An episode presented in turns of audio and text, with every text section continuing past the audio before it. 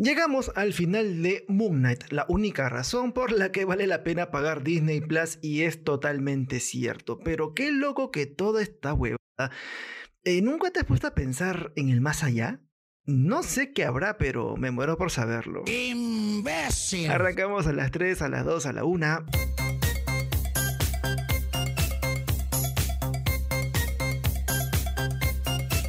Hola, hola, mis bellezas cósmicas. Moon Knight llegó a su final y sí que nos abrió la mente sobre qué mierda sucede una vez que te mueres.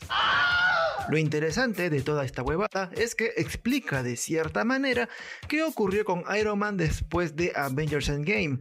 Recordemos que él fue quien hizo el chajido de Thanos, pero no aguantó tanta energía así que se murió.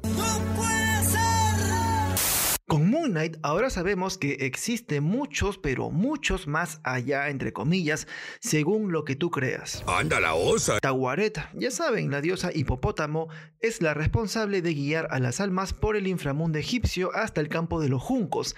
Es ella quien explica que el campo de los juncos, eh, algo así como el cielito de los cristianos, está lejos de ser el único destino al que puede llegar las conciencias sin ataduras de una persona después de su muerte. A ver, a ver, ¿qué pasó? De hecho, ya hemos visto algo de esto en Black Panther cuando T'Challa viaja al plano ancestral para hablar con su papá.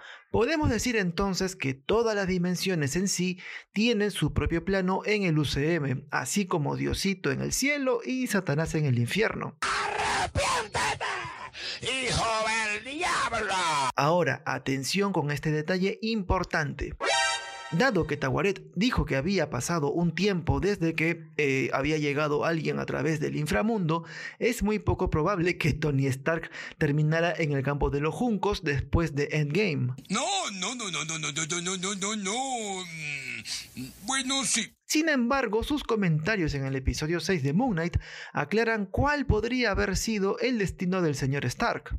No lo sé, tú dime. Tawaret explicó que la paz y tranquilidad que encontró Mark en el campo de los juncos fue una proyección de lo que siempre había deseado. Eso tiene sentido para mí. Esta es una señal de que la vida después de la muerte, y quizás no solo la ligada al panteón egipcio según Marvel, es una experiencia muy personal ligada a los pensamientos y deseos del individuo. Oye, oye, despacio, cerebrito. Si esta misma lógica se aplica a Tony Stark, quizás su otra vida se parezca a la vida que llevaba antes con Pepper Potts y su hija Morgan, y esto fue antes de que los Avengers lo interrumpan con el plan, con el maldito plan de viajar en el tiempo. Eso tiene sentido para mí.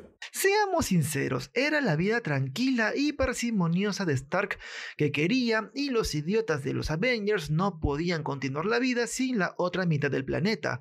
Stark no tenía mucho por perder porque su vida seguía de lo más normal, su familia estaba completa, pero no, los Vengadores vinieron a joder con su resucitemos a los muertos. Hay destinos peores que la muerte. En fin, al final ya tenemos una idea de lo que estaría haciendo Stark ahora en el mundo de los muertos. Y sí, sin duda le estará pasando muy bien.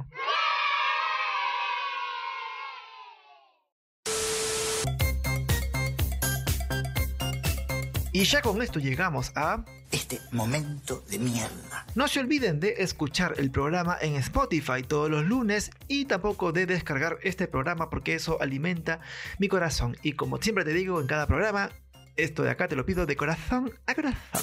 Ya conmigo será hasta la siguiente semana. Chau chis.